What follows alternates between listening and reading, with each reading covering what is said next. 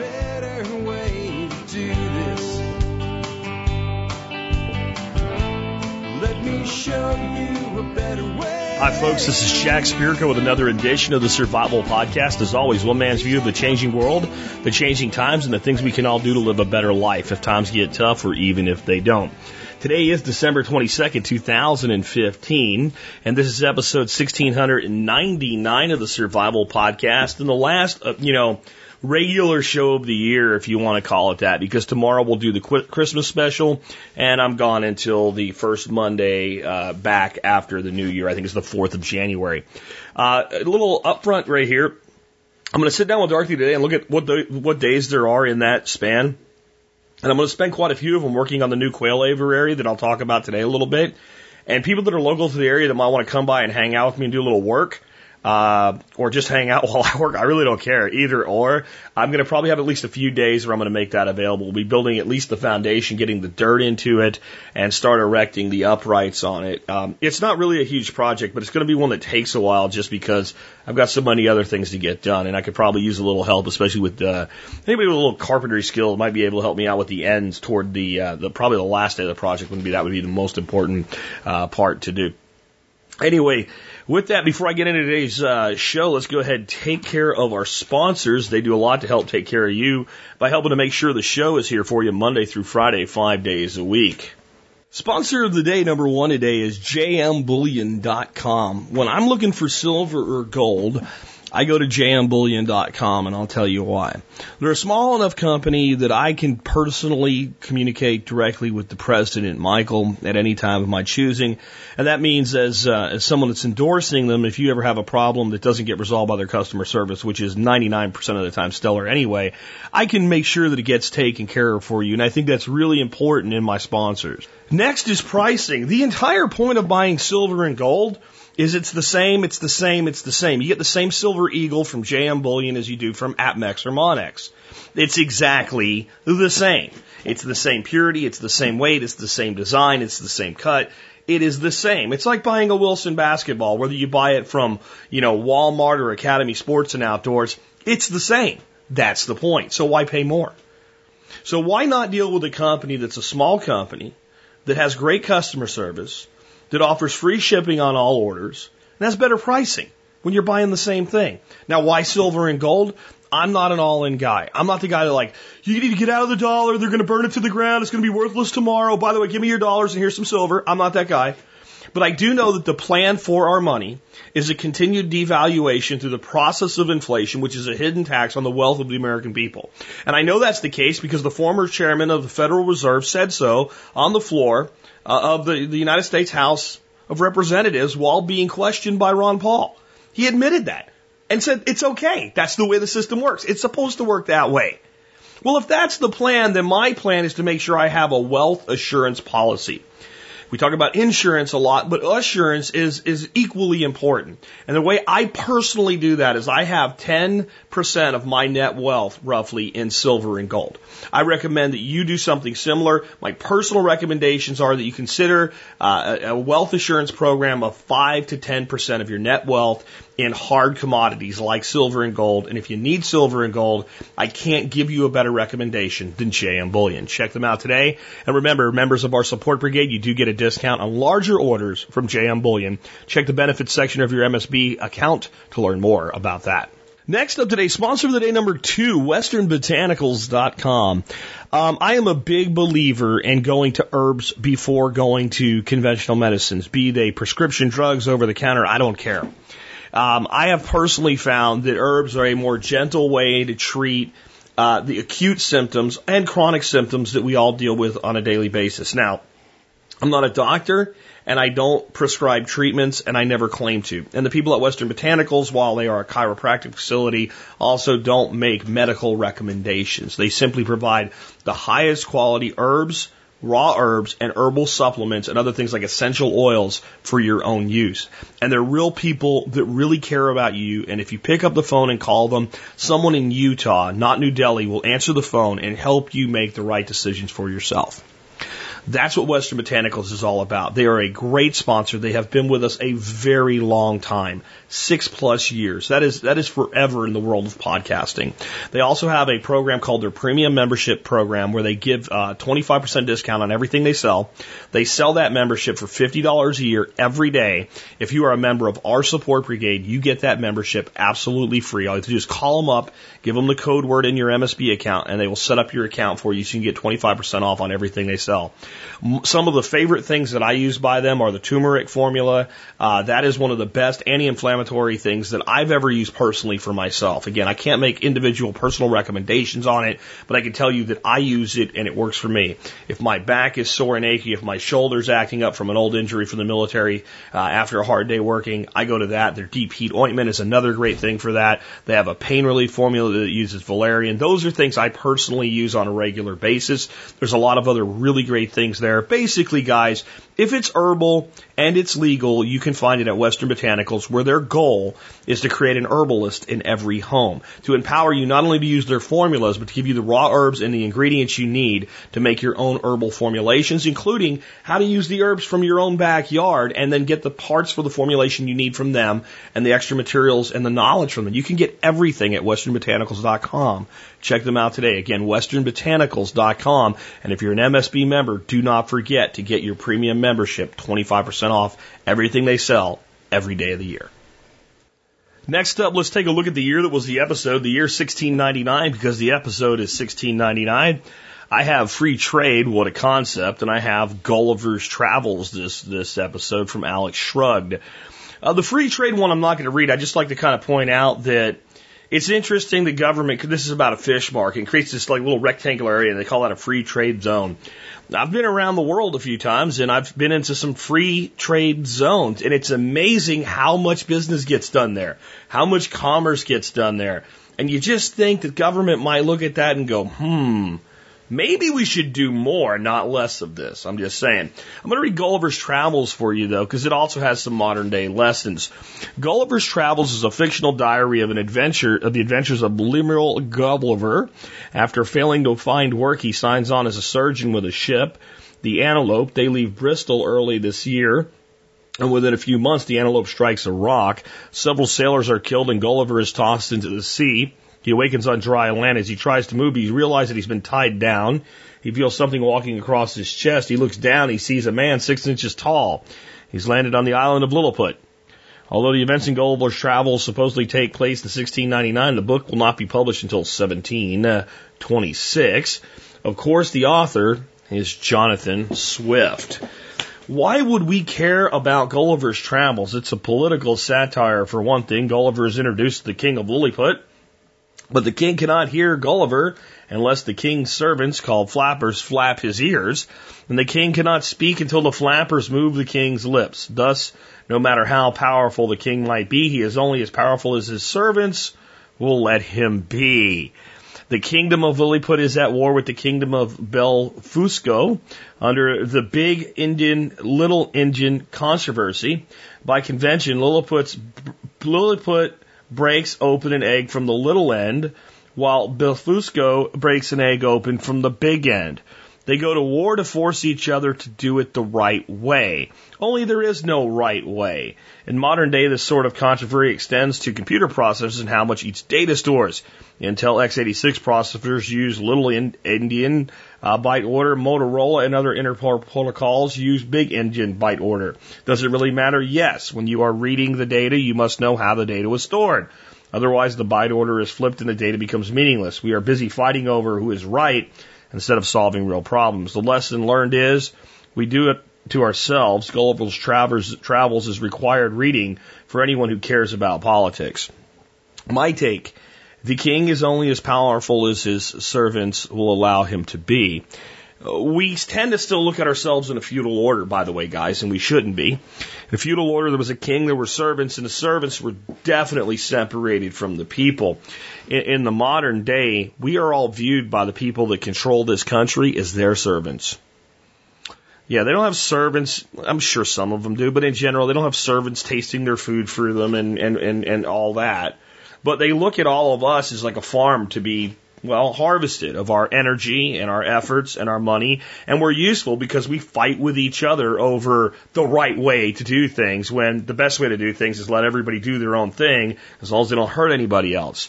And we basically serve them and they are our masters. That's their viewpoint. But their power is in our willingness to see them as legitimate. Their power is in our willingness to fight each other on their behalf. If we would learn our own power, and practice more proactive apathy, we would continue to weaken the power structure because there would be no servants to flap their ears, nor their lips for them. And that's exactly what we do, don't we? We flap their lips for them by repeating their propaganda to each other and fighting on behalf of people who wouldn't pee on you if you were burning, just to be blunt. My take by Jack Spirko. Next up, do consider joining the Member Support Brigade. Year's almost up. Hey, join before the year ends. Support the work I do, and uh, I'm just going to leave it at that today so we can get into the main topic of today's show right away. What I wanted to do today was take a look back at 2015 and a look forward at 2016. It just seems the time to do it. And I'm doing this as much for me, I think, as I am for you guys to inform you of what's gone on and, and what have you and help you remember it and, and kind of encourage you to keep doing things for yourself and to encourage you to do this for yourself so you realize how much you got done this year because that's the part of this for me. I walk around my property and I go, I gotta do that. I gotta do that. I gotta get to this. I gotta get to that. I gotta get to that. Oh, I gotta get materials for this. Oh, and, and sometimes I feel like, dude, you're not getting enough done. And then when I actually, like, I know this long list, and I'm going to go through it quick. I'm, this is going to be a quicker show considering how much we're going to cover than normal. But when, when I go through this list and I realize there's probably three times as much as on this list that's worthy, worthy of being on this list that I either forgot, decided I can't cram into this list, whatever today. And you start to realize how much you do get done in a year. And you start to realize some of the stuff I did this year, I kind of feel like, well, that was last year. And I don't mean in the way like it's going to be 2016. I mean, I feel like that was like 2014 ish. Maybe even some of it feels like forever ago. On the other hand, I feel like 2015 blew through. On some levels, it's like, I, I really, I started the Duck Chronicles in 2015. And I did. I feel like, man, it seems like, God, that's not right.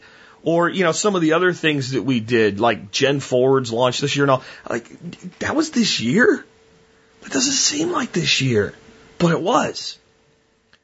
And so when you sit back at the end of a year and you realize how much you did get done, it makes it a little easier to swallow what you didn't get done. And this is a, this is a show today about hashtag get shit done. That's what I want to inspire you guys to do. To start planning for January, your new year, coming out of the gate strong and making 2016 a big year. So let's start out with some of the things that we did this year. So, like I just said, we launched the Duck Chronicles. That became a YouTube hit, and that got tons of people interested in into preparedness, uh, farmsteading and homesteading, permaculture, basic preparedness um, that otherwise wouldn't have been. The, the the beauty of the Duck Chronicles is there's tons of people that watch that stuff that don't really listen to my podcast and they don't really have an interest in my podcast.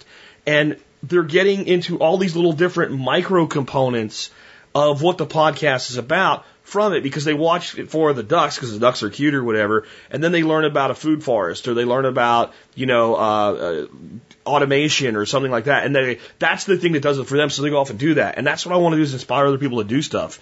We grew our duck flock. I mean, we had a really small duck flock until we you know brought these new birds in, and uh, we brought muscovies in, we brought uh, layers in we got rid of all our chickens and we, we turned things up. And in, in, in 2015, we really went from not having a business and not really being Nine Mile Farm other than just a, a, clever idea for a name to an actual functioning business with a customer base that we can't even keep up with and, and a restaurant, like major restaurant customer for our product that doesn't want to buy anybody else's product. Uh, our only problem is not being able to produce enough eggs.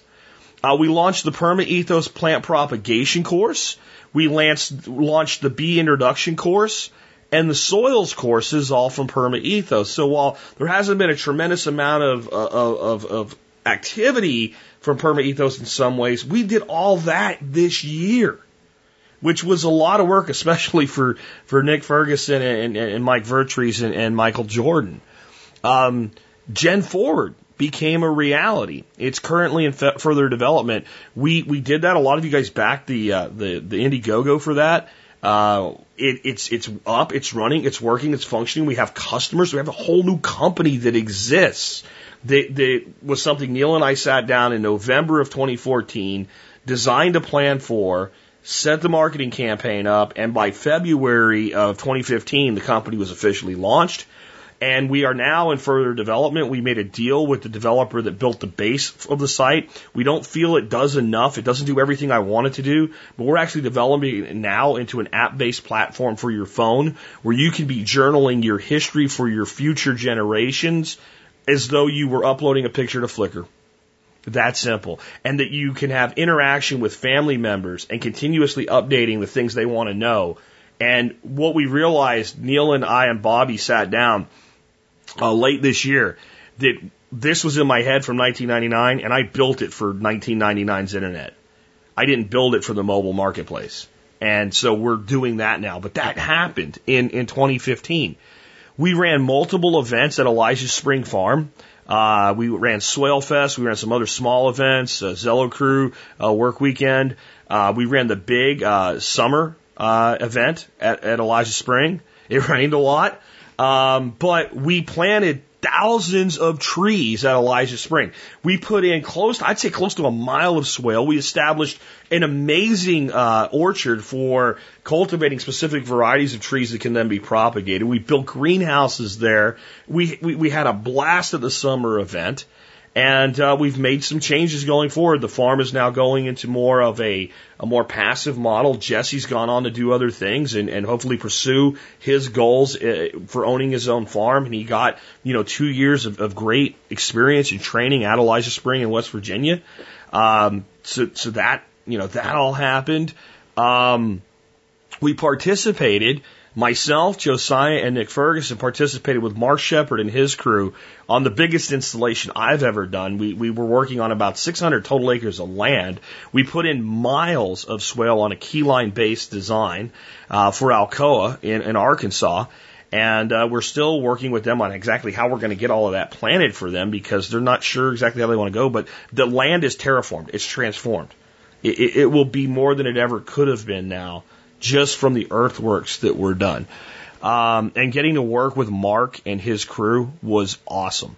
Absolutely awesome. Mark Shepard went from being somebody that I considered like a contemporary in a different space that I knew of and really admired and appreciated to actually being who I consider now to be a close personal friend. Uh, and that's always great when you had friends in your year. We crossed 1,500 episodes in, in 2015. We, we, we, we crossed the 1,500 episode threshold um, which is a big deal in podcasting, as most of you know. But I personally thought it was more of a big milestone for me when I worked out the math. Episode 1666 is my official where I say when I crossed that, it happened based on the average number of hours I have into a show in the total pro- production of a show, recording, editing, everything that goes on with it. I crossed 10,000 hours, which is generally accepted as kind of you've, you've gone from, you know, master to journeyman to, or apprentice to, to, to, to journeyman to master of a, of a skill. Uh, and I don't know that I'm a master of podcasting at this point, but I'm, I'm proud of sticking with something and building it into all of this and, and, and having the ability to say, I've put 10,000 hours into the production of the survival podcast this, this year. Um, I spoke at Permaculture Voices 2 I had an incredible response to that. I made incredible new friends, especially in the world of proactive apathy style anarchy in Curtis Stone and Luke Callahan and Byron Joel, who was already a friend. But I think that after that event, it was uh, much more so. Uh, Toby Hemenway and I have, I think, really become good close contemporaries and friends uh, from that experience. And we're working right now with Diego to help him promote Permaculture Voices 3. And uh, I'll be speaking as a keynote at Permaculture Voices 3 in the next year. We installed on our own farm here, a little nine mile farm, a ton of irrigation this year with small events, large events combined. Uh, I don't have irrigation on 75% of our property because I'm not irrigating the whole property. That's not the goal. I have zoned irrigation where we're doing our intense cultivation, but I have water availability. And when I say that, I mean with with a 75 foot garden hose, there's a hose bib I can reach everywhere with that 75 foot hose on about 75% of the property now. When I moved in, I had water uh, by the house and water out in the center of the yard, and that was pretty much it. Um, so I now have the ability to move my ducks everywhere, to water everything. We got all the cross fencing installed. Um, we so we could now move the ducks properly through a paddock based system. Um, we planted hundreds of trees. We just planted 150 trees on Sunday. Uh, but but we planted uh, at least 100 more trees this year on various areas of the property. Um, we ran both small and big events. We ran several small work with Jack weekends. Those were a great hit. They were really beneficial to people that couldn't afford the larger events, or maybe they could afford the money, they couldn't afford the time. I mean, our long events run Wednesday to Saturday, but people uh, Thursday to Saturday. But you to, to to kind of be part of the whole thing, you show up Wednesday, you don't go on Sunday, and that's a big time commitment for people on top of the cost. So I think we had a big hit with the small work working weekends. I think we'll keep doing that because it's a lot of fun. It's easy for Dorothy and I to provide a good meal to people. We can do it for 10, 15 bucks a head.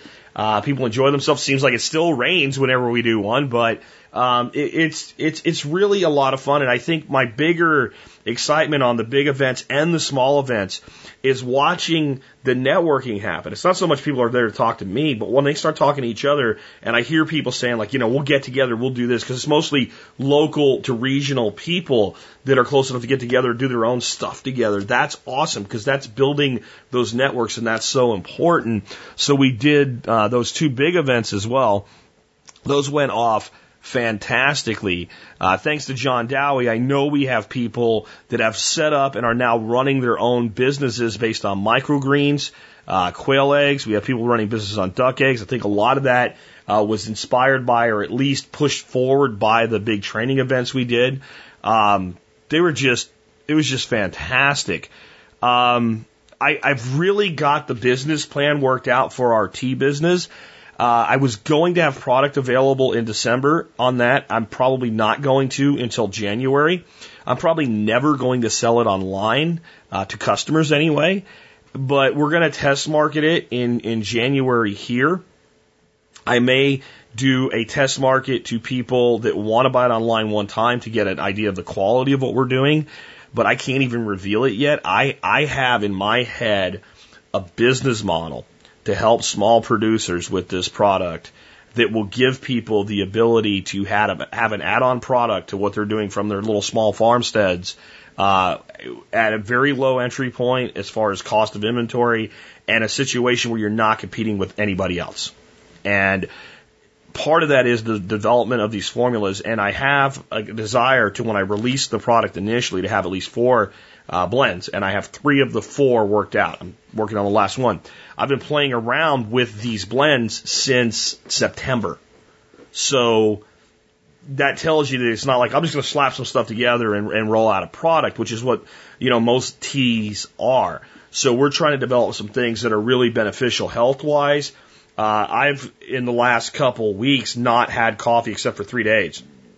And the three days I had coffee, I kind of realized how much I was drinking coffee in excess. I've gone to a, a, tea blend that has a little bit of green tea and some peppermint and some other things in it in the mornings. My wife really likes it. Um, it's fantastic, and I'm a lot less excited and jitter. I'm like I'm a lot less excited. I'm less excitable, I guess, in a negative way, and less jittery from it. And I feel like it's it's been really beneficial to my health.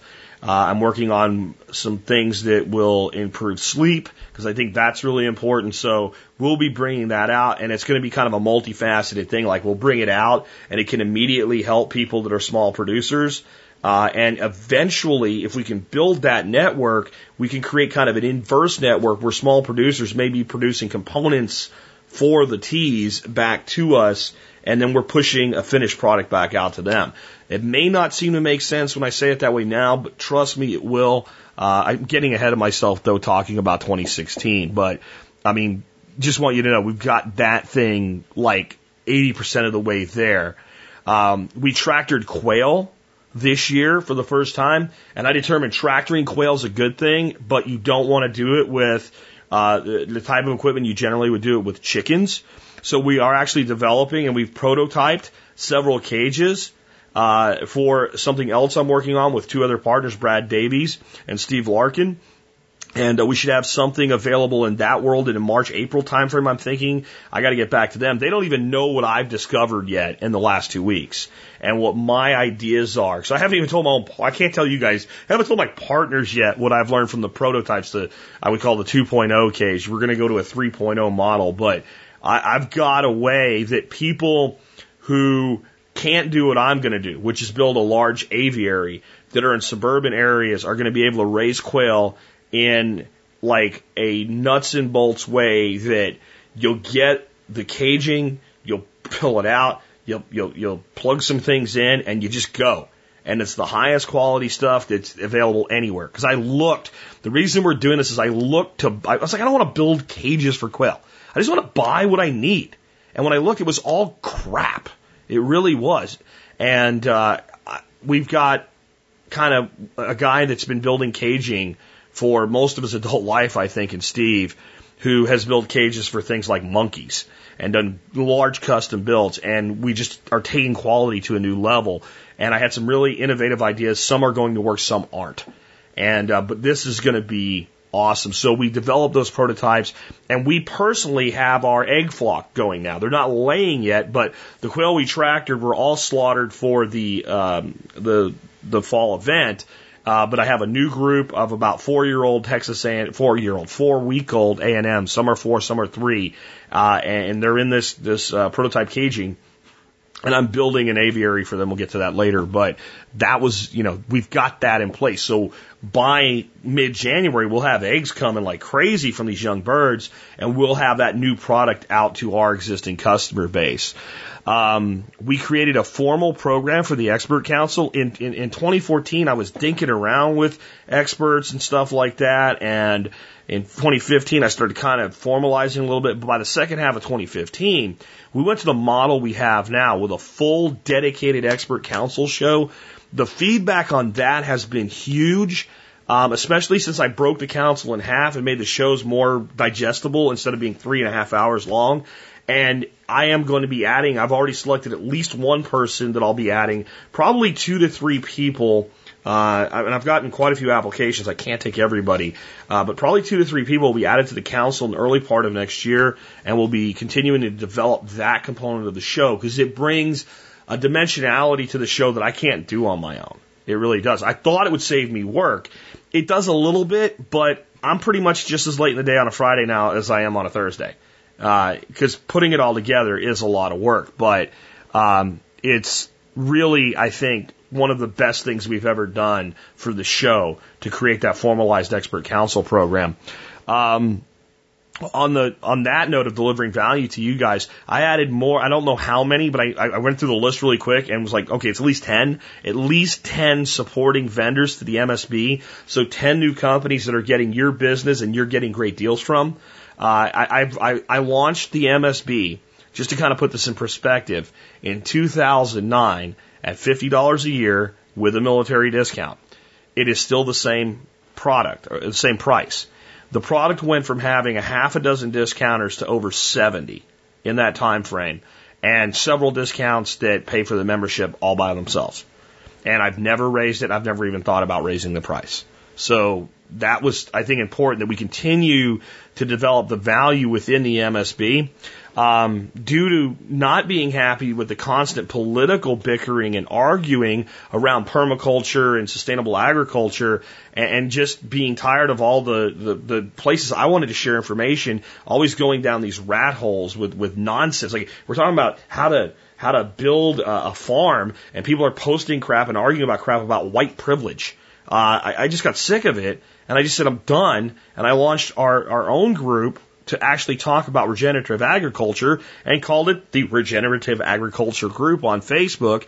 Uh, that group's not 90 days old yet. We will hit 5,000 members in 2015. I think we're at like 4,800 and some right now.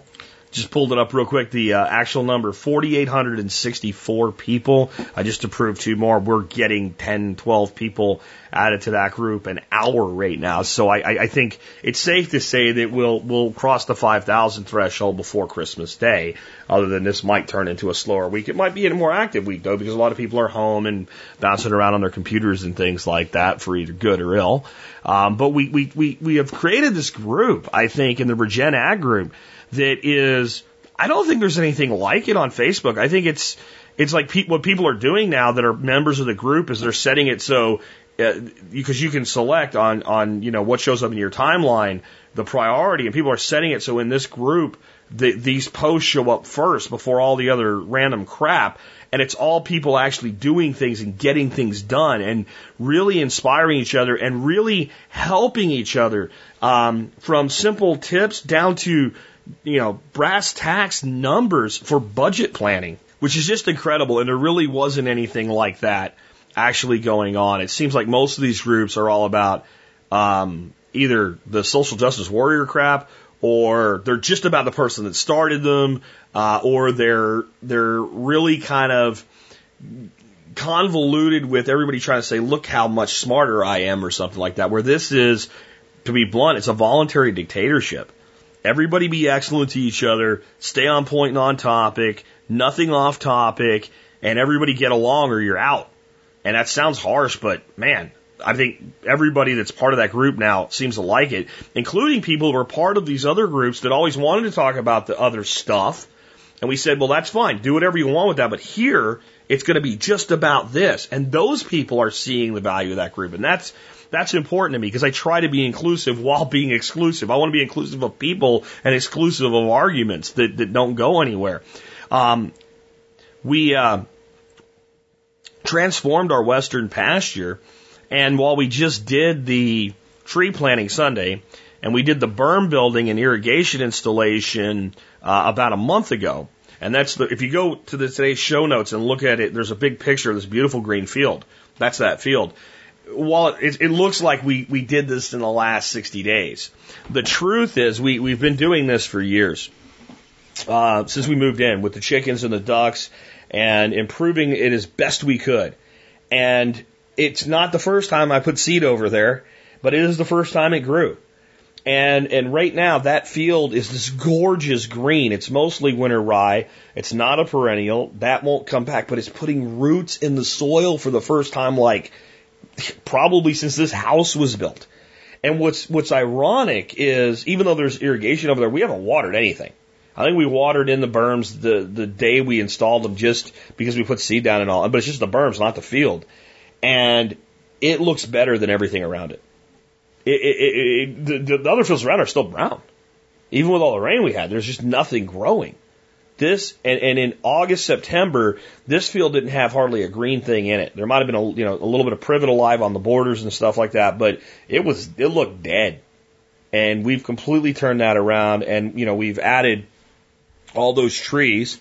Um, on another note, thanks to Michael Jordan and his little coffee pot mead presentation um, at my house at the, the second event this fall, there are hundreds of people now making cider and meads that never wanted to try it before. And there's tons of people who used to do it, but just got tired of how much work brewing was, et cetera, that are making small batch and even going back into large batch production and learning and developing that skill set. And I say thanks to Michael Jordan because when I saw him make a small batch, it made me like, it wasn't like I didn't know you could do small batches. It made me realize, well, that's that fast and that easy. Well, it's worth doing. And once I realized it was worth doing, I went over to Homebrew Talk and I found out that tons of people have been doing this, not meads mostly, but ciders and stuff. And I went, oh, we got to do a show on this. We did a show on that. The response was huge. The follow up show answering questions on it was over three hours long, and the questions are still coming. And it's for something that simple. But people are, are, are developing this skill. And if you're growing your own fruits, eventually you can then transfer the skill to making these things from your own fruits, or if you can find sources locally, etc. But we're we're teaching people to do it with just store bought juices, and and it's it's going just great. Um, I have to say though, like even though we're doing a lot of some store bought stuff, I did something this year, and I've been making mead since 1995 and beer since 94. But I did something this year I've never ever done because I never had the, the stuff to do it with. I have right now, uh, fermenting on my desk, a batch of blackberry mead that is made with blackberries I grew, honey from my own beehives, water from my well. The only thing in that bottle that didn't come from this property was a packet of yeast. And I could have got by with open fermentation if I wanted to, but I want my first batch of mead from my own honey to be awesome. So I went with a known quantity of yeast. But to, to be able to make mead and actually say, my bees made that honey, I grew those blackberries, and, and it already smells amazing. Uh, it's going to be, I'll have to lay up a couple little bottles of that for a very long time because it, it is my first that I've ever done that way. Um, on another first, and this is not so much like getting things done from the business standpoint or the farm standpoint, but very big moment in my life and my family's life. Um, I acted as a minister in a wedding, uh, and and was the, the the minister for a wedding where my son married my my now daughter-in-law, and and soon after that we were gifted with the knowledge that they're going to have a, a baby. So while she had a, a child from a previous relationship, and I'm a grandfather to him, uh, and now we actually have a grandchild on the way that will be there for the birth of. That's that's a huge thing. I don't get any credit for that. Um, but I, I, I get a lot of joy from it, and it's something I want to share with you guys that happened this year. Um, some stuff back on the property. We installed a pond. It probably isn't the greatest thing. It probably wasn't the wisest investment. I kind of got stuck with a bunch of material, but I made the best of it, and it's there, and it's going to be a beautiful piece of the property. It, it really is going to be a gorgeous piece of the property. It's the bottom of that field I just talked about, and it's going to be oh, an amazing contemplation site. It's going to be a great place when we have campouts where people want to come camp out for them to go sit and just reflect, and it's it's it's pretty cool. Um, we installed wicking beds in our, our zone one gar- our zone one garden area, our urban showcase that we probably should have installed three years ago when we moved in. But you, you know, you get excited, you want to do bigger things, but those are in place. They're working great. Um, we just finally figured out exactly the low tech way to solve the duck water problem where we dump the water every other day from their uh, from their their holding area. It was really destroying the, the, little area of land just outside of there. And instead of doing the pipes and the tanks and stuff that I talked about doing earlier, we just this weekend when we had the little work in here, we put a little swale in. And I think it's going to be it needs a few tweaks, but I'll tweak it. It'll work fine. I'm going to split it in half and put another shorter small swale in, and we'll have two water tanks on the, the one we just did instead of the three we have now, and one on a small one. We'll have two gorgeous willow trees produced off of that, some other great production off of that, and we'll stop doing damage to the land. So we got that done. Uh, that took a lot more thinking than effort. Of course, when you have, you know, 15 people helping you, the effort's pretty easy. Um, we have the TSP business directory pretty much ready to go. Um, I'm going to have the, the, the, second banner up for it, uh, and we'll really start promoting in earnest in January. But this is a low cost way for biz- people out there with businesses that want to reach other members of our community. Um, it's, it's very affordable and there's different sponsorship levels and everything works now. We need to get a better sales page up so people can really understand what options are available to them. But you can go sign up for everything that we're going to have right now if you want to, um, and list your business. And we have already heard from plenty of people saying, even with the, just the free listings, I've put my business up there. I've gotten business from the directory and we haven't even been promoting it yet. Because in January, I'm going to start promoting the directory once a week as though it's a sponsor of the show. So that's going to bring a lot of value add to anybody that's part of that. So it's kind of your access to our advertising, our community, and our networks at a much lower price point and with much more space than we can provide otherwise. So I, I think the business directory, I mean, I've gotten emails that ended with thank you, thank you, thank you. Because people have, have picked up four, five, six uh, new outlets for their product you know, just in a, in a month where we didn't even have it working right yet. Uh, so I heard from Blake today. It's pretty much everything's good to go. One little side note there: you can upload images with your listings, uh, no bigger than one meg. You have to reduce the size of your images. We're going to put some content out about how to do that for those that don't know how, but we have to put some control uh, on the size of images with the interest we have already. It, you know, my server's big, but there's a limit to anything.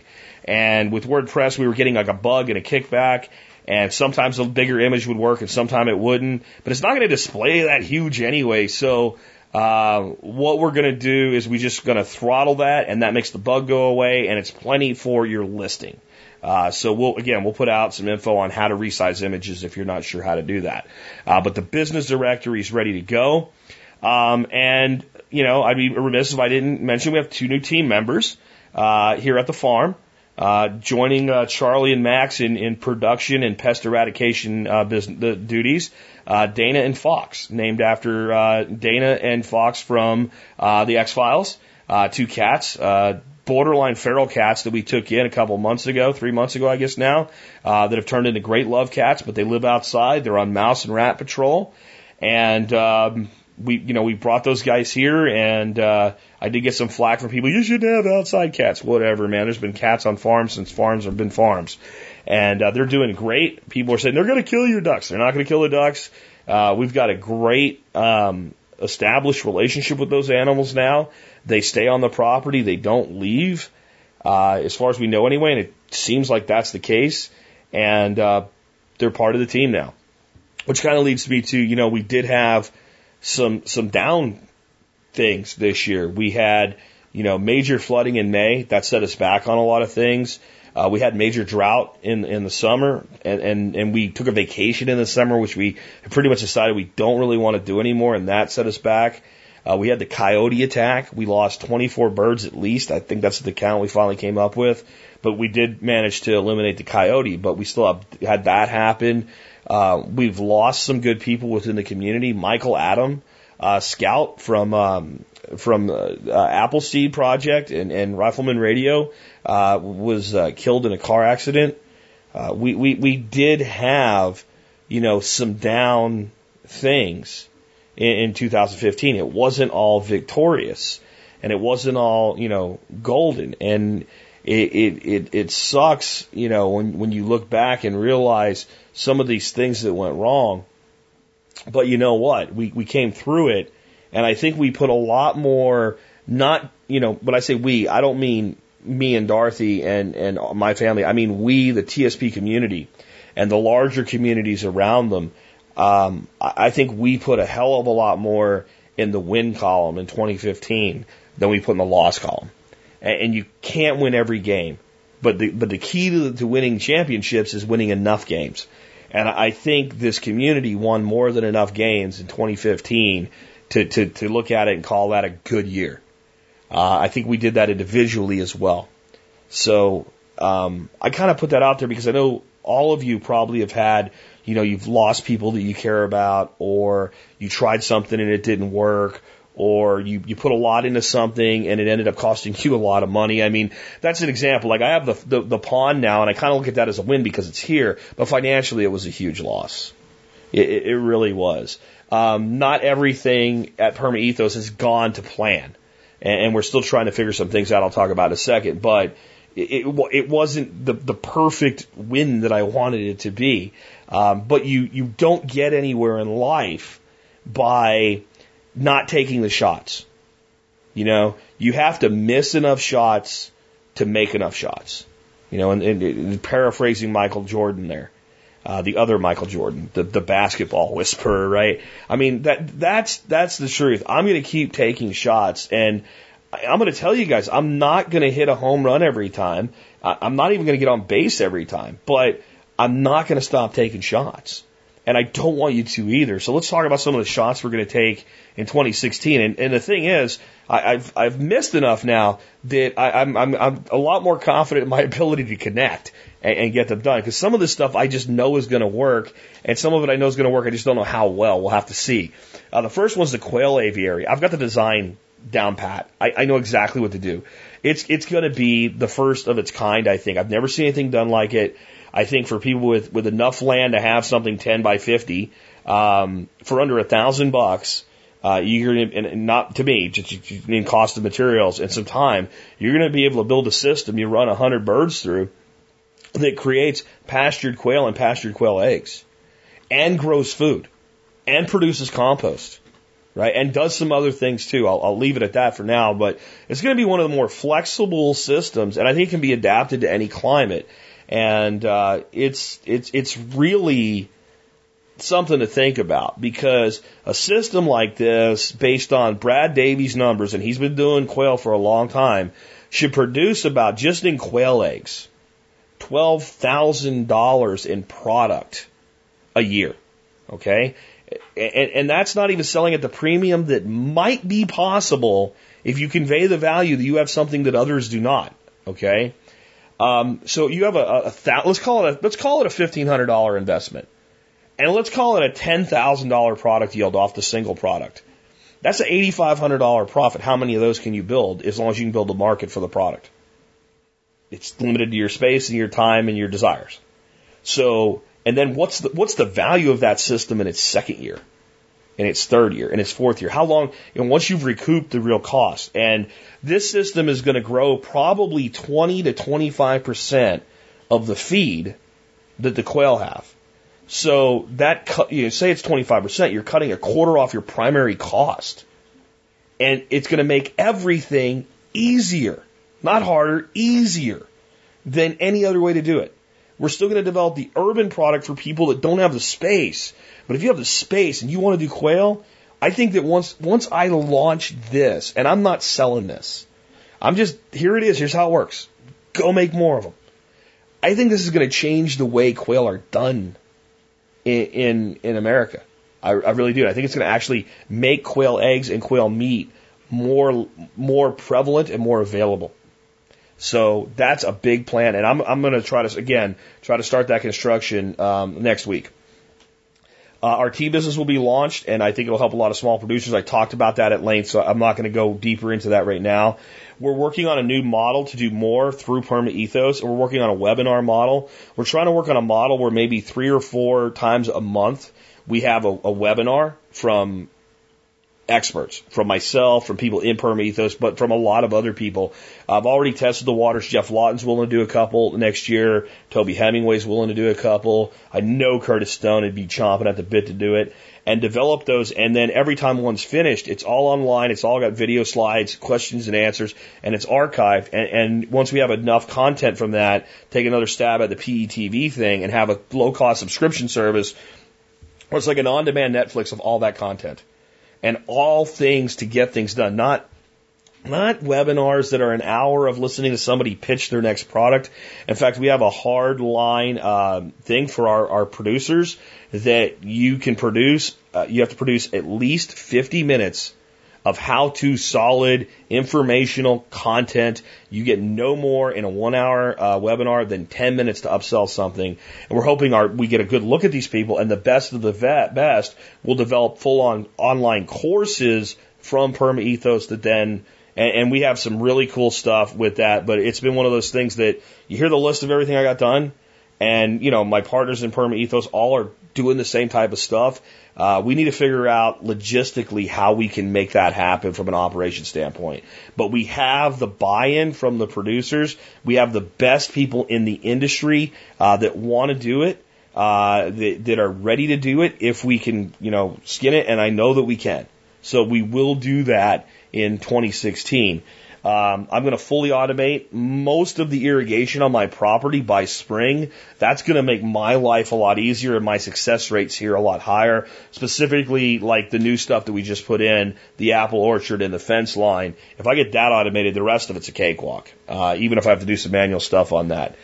Uh, we have a, a, a new water garden system that I'll be developing. I have those two little garden ponds and I have a really simple way to take that and kind of make it like an aquaponics thing without any of the hassles, the work, the effort of aquaponics. And, you know, we'll grow things like tomatoes and, and squash and cucumber with that in a way that'll be very, very visually attractive. And now that we have those fenced in to keep the ducks out, I can actually do it without the duck and the dog um, going against me. Uh, I'll begin. I, I put in a little annual garden, and I realized we just don't annual garden the way I used to. We just don't. Um, so I'm going to turn most of that into perennial beds.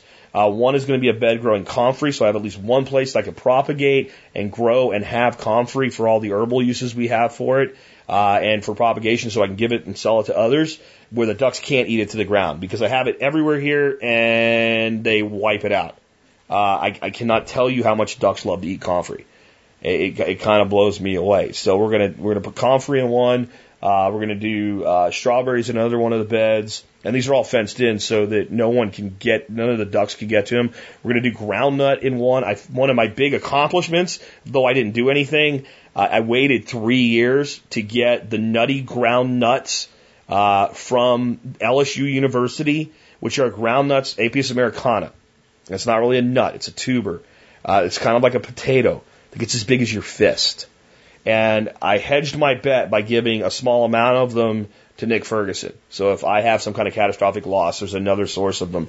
But we're going to get those into one of the beds, and I'm going to pick a variety of Jerusalem artichoke, and we're going to have those in these little fenced-in garden area, and, and mainly almost everything we're going to be doing is going to continue to be perennials. I have two of those beds set aside to do peppers in because that's something we do grow.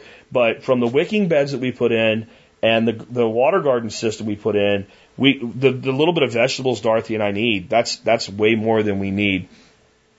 Uh, we're going to establish a major understory this year. A lot of places the ducks have been chronically overutilizing. Uh, we figured out what works here. Wherever there's especially a significant amount of irrigation available to keep stuff going, mint, they don't eat it.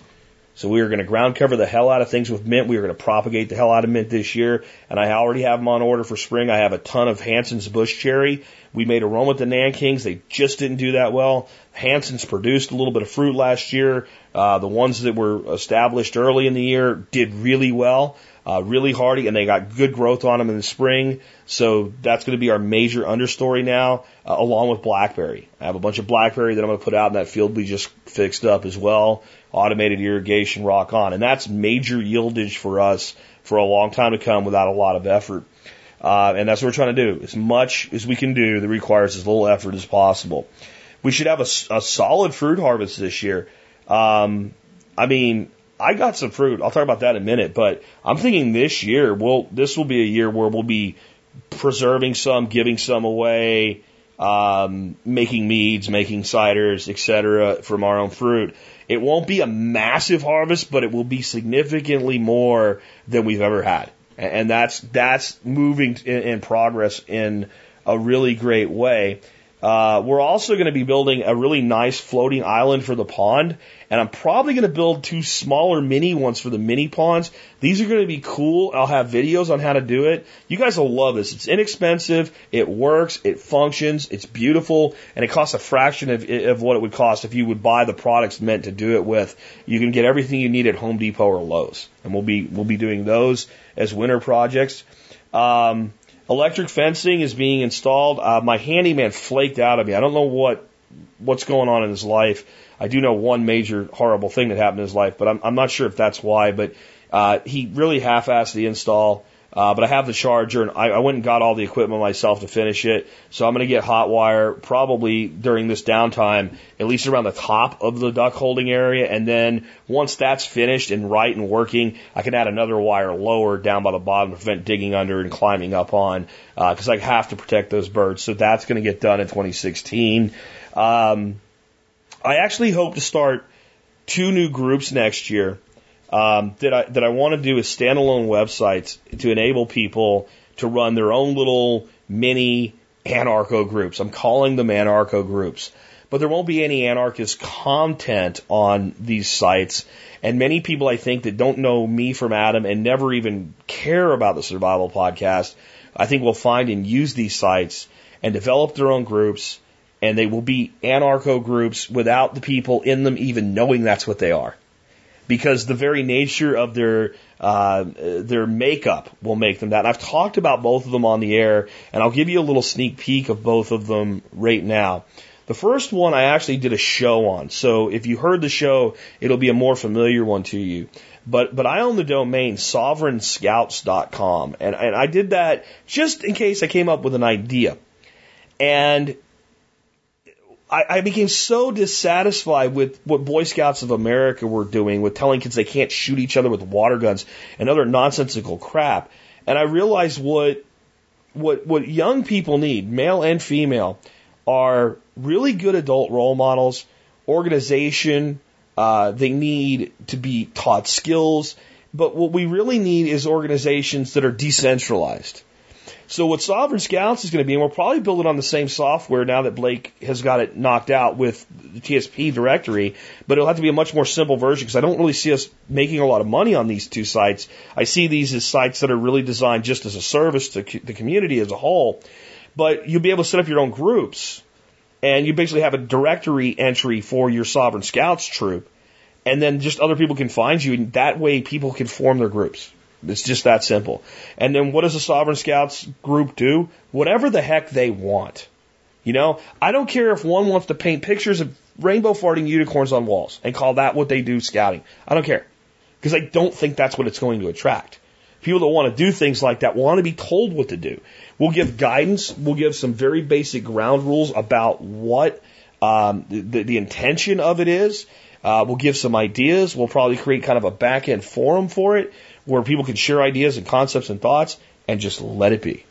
And I, am I'm pretty jazzed about that. But that's one of those ones, if I have to give it a, a number of 1 to 10 on my thoughts about whether it will really work or not, whether it'll really take off and there'll be, you know, by the end of, you know, two years, a, a, a couple hundred groups out there doing things regularly or just kind of fizzling out and going nowhere, I give it a 6 of 10 it, it, it's a little bit better than a, than a coin toss, but I'm willing to take the shot at it.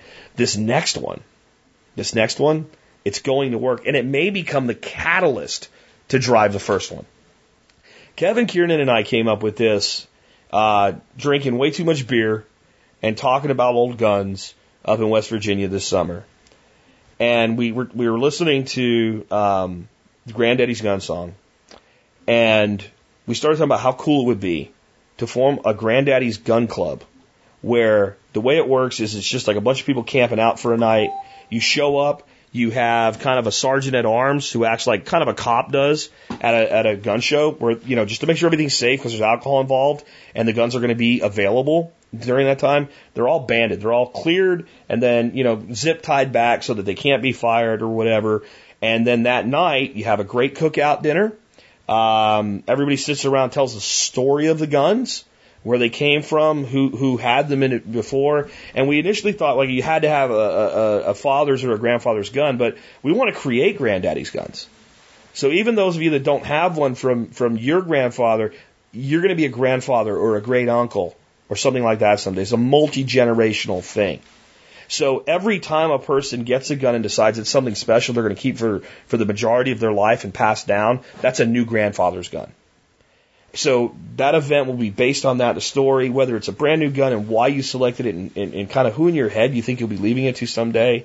And, uh, then the next, so you have your food, you have your drink, you have your good time, you, everybody tells a story, you put the guns away, Sooner or later, things fizzle out. Everybody goes to bed, goes to their tent, however you've set it up.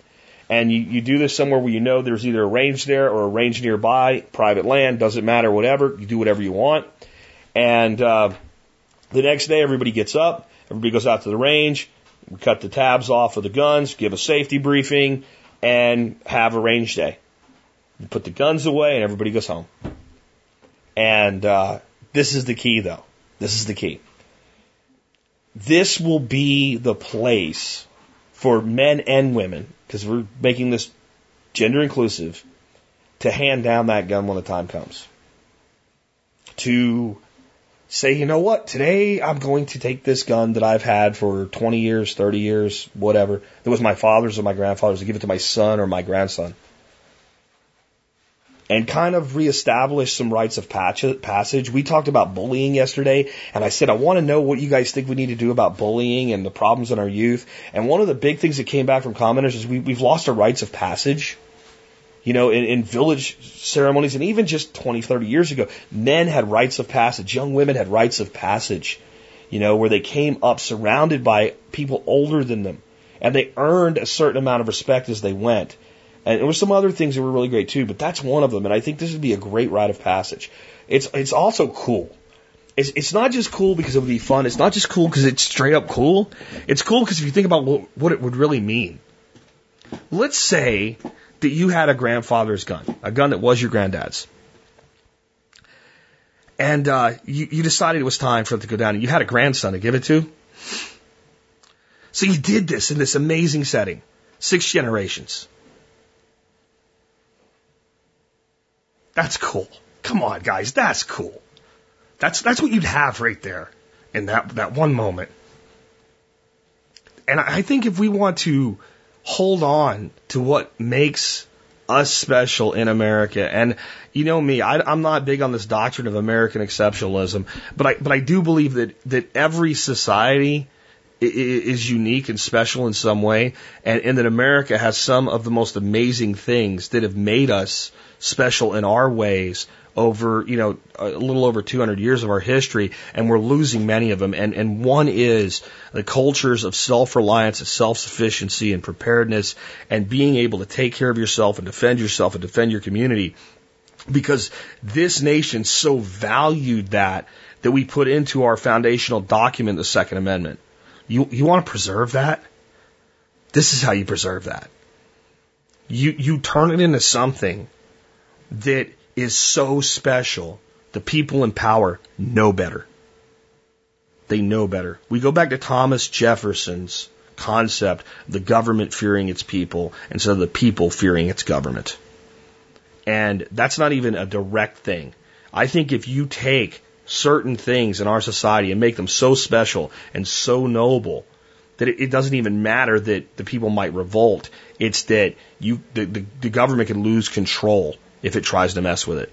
That, that it's just too, it's too entrenched, it's too special, it means too much, you know you can't have it. And, and that's what I want to do with the Granddaddy's Gun Club. And I think that might lead to actually helping to spur on sovereign scouts. But that's, I think, you know, one to ten, how likely it is the Granddaddy's Gun Club ends up with a couple hundred chapters in a few years? Ten. I, I've never been more sure of something in my life. And, and I'm not doing that for financial gain. I'm sure there's some way the site can be monetized or something in the future. I just want this done. So that's one of my big things. Another little website I'm thinking about putting together, and I need somebody to develop this, and I, I don't know that it's worth doing, but it's just an idea that I had. I've been asking all my neighbors on Nextdoor um, to bring leaves to my house if they just want to get rid of them. Well, since all of them have people to pick up leaves from the garbage, they, they won't do it, but they will post, hey, I have leaves over here. Well, I went yesterday, found a place, and by the time I got there, somebody else got the leaves. So there's a, there's a lot of people that rake leaves, and there's a lot of people that want leaves. And they generally have a hard time finding each other. And how much time can you spend driving around in the fall looking for bags of leaves? And when you do that, you find a bag that looks like it's all leaves. Sometimes you get home and dump it open. There's a bunch of garbage in there with the leaves. So, you know, there's a website called Chip, Chip In where you can get wood chips delivered by people that need to dump them. So my thought was to put together a little website that's like for leaves. And it's just people say, I have leaves here, and then someone claims it, and you get a certain amount of time where the listing goes dark so that you're the one responding to it. And if you don't click that you've uh, picked them up after a certain amount of time, it goes back live again. And it would just be a way to recycle this waste that's going into our landfills. Because there's people like me, if I could get a thousand bags this year, I would take them. I mean, literally, I could use a thousand bags of leaves right now. It, it would change my property. And I, I don't know if that turns into some kind of monetary thing or something. It's certainly seasonal. It's not always available, but, um, if you're a developer and you'd kind of like to work on that one with me, get in touch with me because I, I think the people that I have working on other projects right now, I don't want to divert them to that, and I don't think they maybe have exactly what's needed to develop something like that. Okay. Um, and then, you know, lastly, who knows? Who knows what I'm going to do in 2016? I don't. I don't want to do all these things. But I, I know that a lot of things that I ended up doing in 2015, I didn't know I was going to do them in December of 2014. I'm just going to keep following the credo of hashtag get shit done, which has become like our, our, our battle cry in the Regen Ag group. We're going to get things done. We're going to do things. We're going to make the world just a little bit better every freaking day. You know, and I'm not talking about saving the whales or the manatees. If that's your bag, go do it. But I'm talking just little incremental change because this is the survival podcast and it's about surviving the toughest of times. It really is. But it's also about saying, hey, let's not just put fires out. Let's suppress them. Let's keep them from happening. Or when they happen, let's make sure they don't burn down the house even if the extinguisher doesn't go off. Let's use fire retardant materials, et cetera. It's an analogy for those that maybe don't follow that. But we are, we are going to have trials in our life at, at small levels and big levels going forward. There are some hard times coming for society. There are some fundamental limits to what can and cannot be uh, addressed over the next 50 years. Our financial system's a wreck. Our, our economic system, which is different than just our financial system, is a wreck. The employment outlook is great and horrible at the same time. Automation is going to do wonderful things and, and, and, and, and tear apart certain things that are just assumed to be. Uh, energy is going to be increasingly more expensive, even if it's still available. Uh, there's a lot of stuff. And then there's always that random rogue storm. Uh, either actually a, a natural storm that we think of like a hurricane or the human storm of something like a pandemic that you never know. You just never know when it's going to come up. Um, there's a propensity of the human species to attack each other, bomb each other, shoot each other, and kill each other, and it's not going away, unfortunately, anytime soon. But at the same time, you can sit around and worry about all these things you have no control over, or you can get shit done. And I just think it makes a lot more sense to focus on what you can do.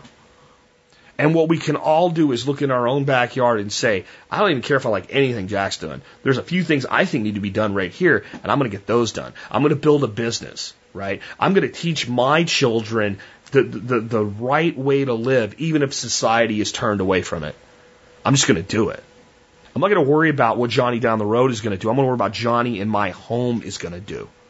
And if, if Johnny from down the road shows up, then we'll be an example while he's here. This, this is the way forward. And I am so fundamentally grateful for the opportunity that, that, that came to me through this community, through this podcast. That, that I, I just want to let you guys know as I kind of sign off this year, because again, tomorrow's just the Christmas special. I am 100% committed to continuing to do more for this community, to continuing to grow this community. As committed as I was, as I was killing myself in the first 18 months to be able to get out of the car and do this full time, as committed as I was then, you ain't seen nothing yet. You ain't seen a damn thing yet. I am more committed now. When, when I start thinking about all of the opportunity that lies in the future and, and all of the strife from the past that got us there, I realize that short of being hit by a truck, there ain't jack shit that can stop what we're doing. And even if something happens to me, I think we're at a point now where there's enough here that people are just going to keep going. People are just going to keep going. People aren't going to quit. You know, we, we all have a terminal illness called life. I, I hope I'm somewhere in the middle of mine, you know, and you never know, right? You never know. I hope I hope I'm an 80 year old man going, you guys still need to get stuff done. You ain't doing enough yet. I, I hope that happens. I hope I'm a crazy, loony old man still doing this. But no matter what, I know one thing. I'm going to make every freaking second between now and then count. And I want you to too. That's what I want you to think about going into 2016. I also want to tell you, and I won't go too deep on it right now though, because there's a big message for it tomorrow's show. Take this time in the middle and pause, man. Be with your family. Like, it's great to have all these plans. It's great to be enthused to get things done, but we need shutdown times too. And this coming long weekend or week and a half, depending on who you are and, and how your work works out, make the most of it. Make the most of it. Spend it with family. Some of you guys are far from family and can't get home. Spend it with friends. Spend it with neighbors. You know, friends, make somebody a friend just for this. You know, um, this is this is a time to reflect, and and in that reflection, we recharge our batteries. It's like Stephen Harris says, like we've run the battery down. It's the end of the year. You know, we're, we're probably past that 50% threshold where you're starting to actually damage the battery a little bit. That's why we all run out eventually. But this is time to turn the charger on, put it on, you know, put it on that full recharge, and let those batteries recharge so we can just hammer it absolutely hammer it in 2016. And as we're at this point, I'm going to play a song for you today from one of my favorite singers. Um, big time popular in 70s and 80s when I was growing up. Billy Joel has some great music. And I wanted to play a song that kind of looks to the past, right? So that we can kind of reflect on a lot of stuff that happened that was pretty tough that we didn't think we'd get through. We got through. And we still have to keep working to get through it. Another thing I've always loved about this song, this song was popular in the 80s, and I had a history teacher named Mr. Sakavich. Mr. Sakavich was such a good teacher that the school actually kind of checked into him because so many students got A's in his class. It seemed like a disproportionate number of students got A's in his class. And then they looked at his test and said, just keep doing what you're doing because we don't know how the hell these kids are getting A's because that's a lot harder than what we said you're supposed to be doing. What Mr. Sakavich did is at the beginning of every uh, segment of the of the of the, the course. So I mean, the segments were usually like two weeks he would give you a list of 100 terms. Just 100 terms. And a test would be 50 on one side, 50 on the other. And you draw a line connecting those two terms. And you explain the connection in two sentences or less. He didn't judge English because he wasn't an English teacher. Didn't critique spelling. Didn't critique pronunciation, uh, punctuation. All he wanted to know is, do you have a reason to link these two? which was interesting because you had to think about it when you were doing it because two of them may go together, but but there may but you might have another thing that it, that, that eliminates a, a, a, something that goes together, and every student could have completely different answers and be right. And it took a lot of time, I'm sure, for him to grade those tests because he had to actually go through them and, and yeah, that makes sense, yeah, that makes sense, yeah, that makes sense. But it wasn't multiple choice. It wasn't just straight matching. It actually was developed to a point where you had to show a fundamental understanding of those two things going together. And, and his, you know, his course was basically recent American history. I don't remember the actual name of it, but it was like, you know, kind of like 1900 to present, and this would have been in the 1980s, like the, the, the you know, current uh, history, I guess you'd call it. And uh, so this song, We Didn't Start the Fire, you know, Rosenberg's H bomb. When this song got really popular, all of us that had him for a teacher were like, we know everything in this song. There's not a line in this song that we don't understand the historical significance in it. And I kind of tell you that too because I'm hard on public education and I'm gonna be hard on education because there ain't enough teachers like Mr. Sakavich. There wasn't enough in the 1980s and there's very few of them left today. Uh, I'm sure of that because they don't have the freedom to be that today. And I want more people like that, but I want you to understand that you can be that guy to somebody else. That like every single one of us has a capacity to learn, to learn, to practice and to improve. And as long as you can do that, then you can teach others. And if you're concerned about the past, you study.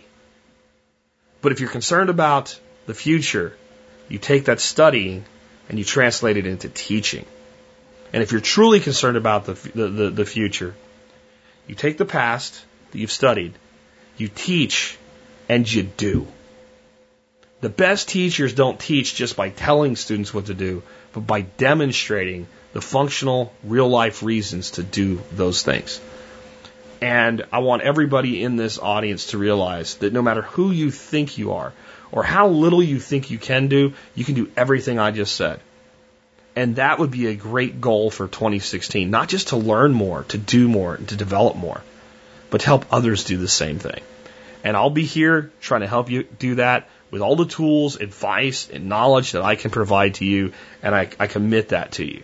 Thank you for a great year. Enjoy this song. Think about the past. Look to the future. With that, signing off one last time this year. This has been Jack Spirko with another edition of the Survival Podcast helping you figure out how to live that better life if times get tough or even if they don't.